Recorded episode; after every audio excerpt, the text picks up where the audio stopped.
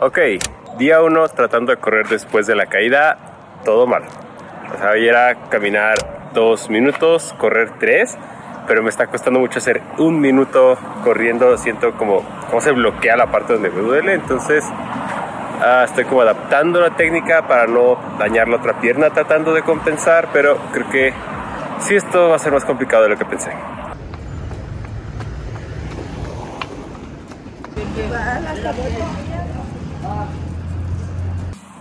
Ok. Contexto de lo que pasó y de por qué estoy lesionado. Hace unos días salimos a grabar la revisión de los Salomon Aerovolt. Ya lo viste, estos tenis naranjas preciosos. Y la pila de la GoPro se descargó. Pancho, déjame grabar. La pila de la GoPro se descargó, entonces empecé a grabar con el teléfono. Y hay una toma que, de hecho, sí la puse en la revisión, que puse mi teléfono en el piso, salté sobre el teléfono y se ve muy bonito. Y luego seguimos corriendo. Y dije, ay, creo que puedo hacer esta toma mucho más padre si tomo más impulso en el salto. Entonces, cuando íbamos sobre López Mateos, una calle aquí de León, hay unas jardineras. E hice algo que he hecho mil veces, que es correr, brincar, apoyarme de la jardinera para brincar más alto. Lo he hecho un chorro de veces. Por ejemplo, cuando voy corriendo hay gente estorbando, así los puedes esquivar. Para otros videos, en fin, es algo que no tendría que tener problema. Pero ese día como que regaron y había lodo y como que le tenía al punto donde medio estaba seco, pero no, pero era polvo, pero era lodo. Y mi pierna izquierda se resbala. Entonces, eh, como que no reaccioné. O sea, me apendejé, es la mejor forma de decirlo. Y mi pierna derecha cae totalmente rectas esto. Entonces, ese golpe, eh, o como yo lo entiendo, todo el impacto lo recibe la pierna y específicamente el femoral, que es el músculo que está abajo de mi pompi derecha. Y me empezó a doler horrible. Pero dije, de, ah, es como cuando te caes y te duele un poco la pompi, pero luego te mueves, te deja de doler y todo chido. Y no, o sea, a los 500 metros ya preferí no seguir corriendo para no arriesgar. Cortamos el entrenamiento, vine a mi casa, descansé domingo, porque esto fue el sábado, descansé domingo, lunes y pues hoy pasó lo que ya viste, ¿no? Hablé con Liz, mi fisio, me dijo eso, que retomara poco a poco y si no ya agendaba cita. Entonces creo que ahora lo que sigue es la cita con fisio para ver qué vamos a hacer al respecto, porque de esto no es tan sencillo como imaginé. Sí duele más. Oye, Estoy bien, nomás duele poquito. Pancho es el enfermero de la casa. Entonces de eso se va a tratar este video.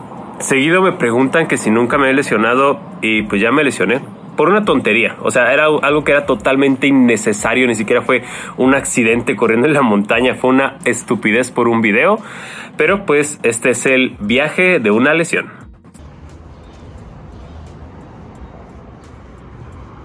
Día 5 post lesión, segundo día corriendo. Hoy lo hice más suave, solo fue media hora igual, 3 minutos correr, 2 minutos caminar y mucho mejor. O sea, sentí mejor rango de movimiento, menos dolor, todavía no al 100%. Ya pude sostener los 3 minutos corriendo sin sufrir tanto. Hoy opté por un tenis eh, sin amortiguación.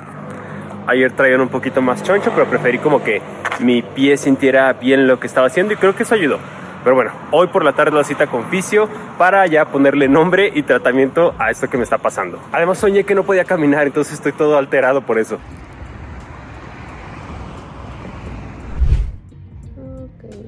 Cuando ya es como una fibra un poquito lesionada, si te das cuenta... Ah. Yo les digo que lo hago muy exagerado, pero para identificar justamente el dolor. Exactamente, es ahí. Se siente, no es muy claro. O sea, para mí palpando es más claro que para ti todavía.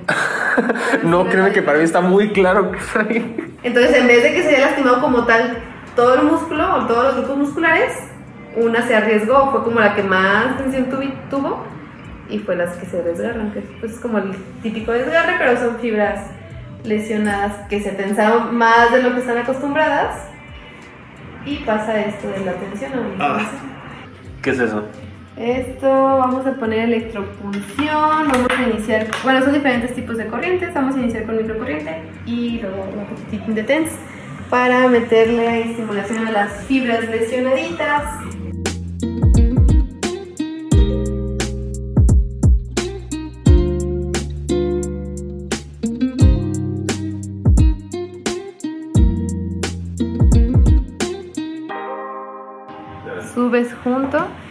Si no doliera tanto, pudieras levantar el que no está lesionado Ajá. para sentir más fuerza. Pero ahorita que te estás todavía en la primera fase de dolor, entonces lo Sí. hacemos junto, ¿ok? Entonces subimos, Uno. Levanto cadera y bajo dos, lento. Tres, cuatro, cinco, Eso. seis. Uno. y ahí se siente como por todo esto. Toda esta partecita. ¿Para qué se supone que era este ejercicio? Es como la fase excéntrica de todo lo que es el bíceps femoral. Ok.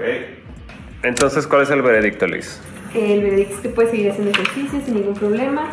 Nada más estírame, un- bueno, calienta un poquito antes de, estírame un poquito después de. Día 6.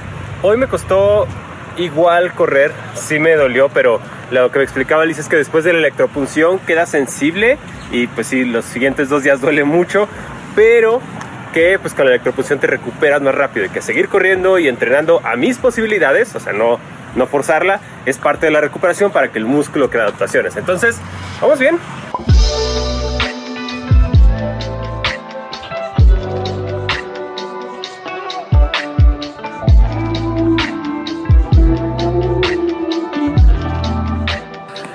Día 7 post lesión. Ya me duele un poco menos. eh, ahorita hice fuerza los ejercicios que viste que me recomendaron. Estiré, importante estirar. Pero hoy no tengo ganas de correr. O sea, ya va para la semana que correr es difícil, que me duele y no quiero como asociar el dolor a algo que me gusta. Eh, hoy la parte mental es la que ya, ya me está empezando a, a pegar. Entonces, pues bueno, me salí de la cama, hice los ejercicios. Ahorita yo creo que prefiero salir a caminar un rato, igual no, no quedarme totalmente estático. Algo de lo que me comentaron es que el movimiento es parte importante de la recuperación, pero hoy simplemente no siento ganas de correr y estar aguantando el dolor. Ya aguanté el dolor haciendo el ejercicio de fuerza. Ahorita quiero caminar, despejarme un poco, ni siquiera quiero llevarme el reloj. Pero bueno, eh, pues lo que está quieto se muere y estoy aprendiendo a que hay que tener paciencia. Es la parte difícil de una lesión, supongo, el recuperarte. O sea, te pueden decir qué ejercicio hacer, te pueden dar la terapia, pero la paciencia de hacer lo que tienes que hacer y progresar poco a poco es complicado. Hoy es un día complicado.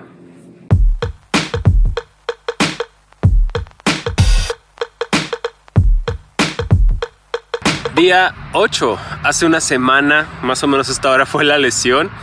Y hoy la meta era correr desde mi casa hasta este parque Explora. Son 5 kilómetros, lo hice en 40 minutos, pero ya pude tolerar más, ya no me dolió tanto y ya no estuve compensando tanto con la pierna izquierda, la lesión de la pierna derecha, lo cual creo que también es importante porque pues no voy a lesionar una cuidando la otra y hoy fui como más consciente de la técnica para cuidar ese balance y se sintió bien. O sea, overall con todo y el dolor que todavía queda, se siente bien. Es como ya ven un, un puntito de luz en el túnel que es la lesión. Todavía no llego ahí, todavía no se acaba esto. Pero ya por fin estoy viendo la salida y estoy retomando esta sensación de poder correr sin, sin dolor y disfrutarlo. Y estoy feliz, estoy feliz. Necesitaba, necesitaba hoy un día así. Se siente bien.